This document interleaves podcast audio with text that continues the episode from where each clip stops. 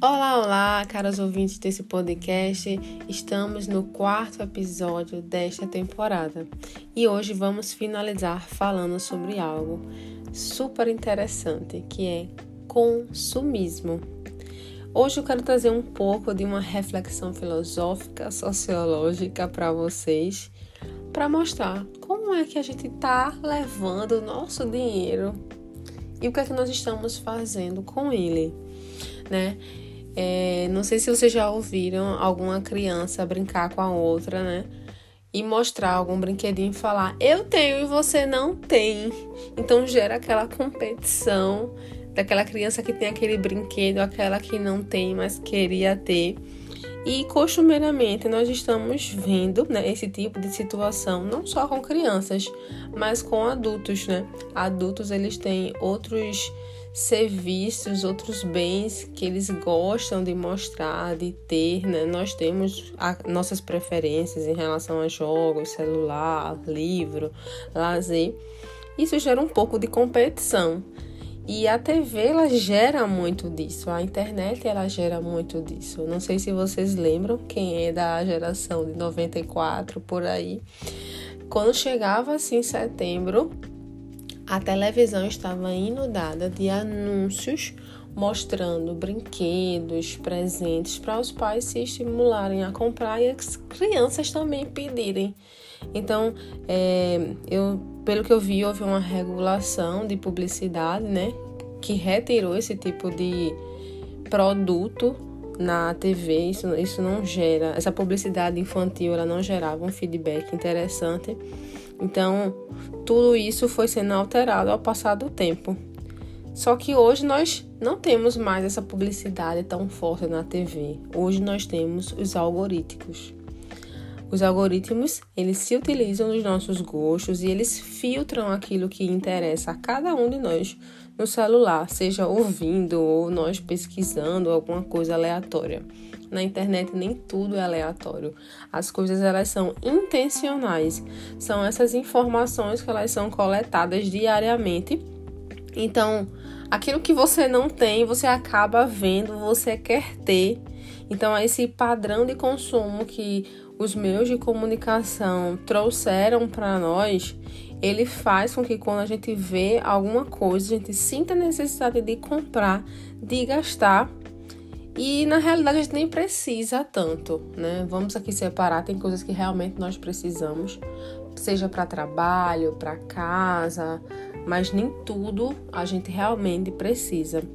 Então, é, se a gente for olhar no sentido histórico, a sociedade ela passou por muitas mudanças pós-revolução industrial e ela trouxe consigo novos caminhos onde isso foi sendo produzido a partir do século XIX com novos padrões de mercado, a fim de atingir uma massa social. Então, a partir desse ponto, ele cria uma cultura de massa. E quando a gente pensa em cultura de massa, a gente pensa em indústria cultural criada por Adorno e Horkheim. No tempo, são dois alemãos e eles pensam nesse conceito trazendo o que? A cultura como mercadoria, onde ele traz a, a homogeneidade do comportamento das pessoas e essa homogeneidade ela é passada, ela é criada a partir dos meios de comunicação, seja ele TV, rádio, revista, música, internet. Então, o que nós vemos, né, acaba se tornando um consumismo uma cultura desenfreada de mercadorias. Tá aí a nossa necessidade e a necessidade das crianças mostrarem que elas têm e você não tem. Então, é, eles bebem desses meios de comunicação, a gente bebe desses meios de comunicação, se alimenta dessas múltiplas informações e nós, cada dia, nós estamos consumindo elas. Então, tudo isso a gente não sente, né? Só que se a gente começa a consumir dessa forma, essa mercadoria que virou uma cultura, o nosso bolso sente. Então, gente, às vezes, a gente não tá se perguntando, eu tô gastando meu dinheiro naquilo que é pão? Né? Aqui o pão não é algo necessariamente pão, mas é aquilo que realmente nós necessitamos. Então, se você olhar à sua volta, muita coisa comprada ela não deve ser tão necessária na sua vida. Às vezes nós somos induzidos por esse fetiche da mercadoria, né? Então, às vezes, ou é também a nossa criança interior querendo alguma coisa, né?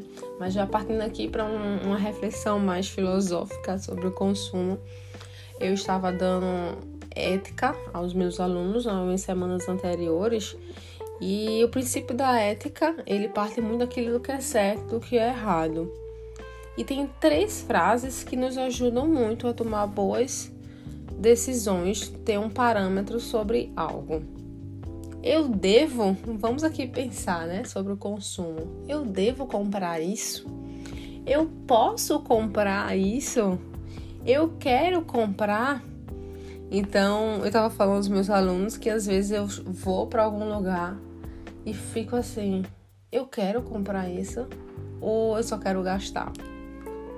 Eu posso comprar, às vezes até você pode comprar, mas será que você deve comprar? Ou é a sua alma consumista que está querendo gritar mais alto, né? Então a gente precisa pensar, né, com a gente construir um autocontrole sobre as nossas finanças. Afinal, como eu falei no episódio anterior, dinheiro na mão é vendaval. Você destroca 50 reais você nem pensa se você deve, se você pode, se você quer. Você simplesmente compra. Então a gente precisa estar fazendo sempre essa retomada, essa reflexão filosófica do consumo, né? no sentido ético. E essa necessidade de ter algo, ela acaba virando uma ganância e um egoísmo. Porque você fica igual aquela criança birrenta, eu quero, eu quero, eu quero, eu quero, né? Mas eu gosto muito de um provérbio que está na Bíblia, Provérbios 30, que diz assim: que a sanguessuga ela tem duas filhas, dá e dá. E o consumismo nessa cultura de massa, ele pode ser assim: insaciável, ilimitado, explorador e interesseiro. Ele está sempre pedindo de você algo, tipo, me dê, compre, gaste, né? Então, o parâmetro para a gente ter uma vida equilibrada financeiramente, mas não só financeiramente, porque o nosso tempo ele tem um custo e você tem que pensar muitas áreas da sua vida como um custo, né? Onde é onde é que, como é que você vai compensar aquilo que você não está equilibrando, né? A gente precisa tentar sempre responder o que é essencial para nossa vida o que, é que realmente a gente precisa dedicar para maximizar os nossos objetivos. Né? Aqui nessa temporada eu falei muito sobre finanças, sobre planejamento. Então você deve ter as suas metas de vida daqui para o final do ano, daqui para o próximo ano. O que é que você tem que fazer para maximizar? Ou você vai estar tá sempre igual uma criança. Eu tenho, você não tem. E se eu não tenho, eu vou atrás até ter de qualquer forma, né? Então aqui eu termino com uma frase que é bem clichê nas redes sociais, que é entre o ter e o ser, você prefira ser. Ser mais ético, buscar um padrão de consumo mais equilibrado, né? Você sempre se respondendo: será que eu devo? Será que eu posso? Será que eu realmente quero? Será que eu posso comprar agora nesse momento, né? E aqui eu termino com um livro que eu já li. Eu vou indicar um livro para vocês que se chama Essencialismo, da editora Sextante. São livros que eles acrescentam, eles é, põem maior disciplina no nosso tempo, nas coisas desta vida. E são coisas que podem ajudar você sim a ter uma vida mais equilibrada financeiramente, pessoalmente e tantos parâmetros na sua vida. E aqui eu me despeço nessa temporada. Espero que você esteja comigo na próxima.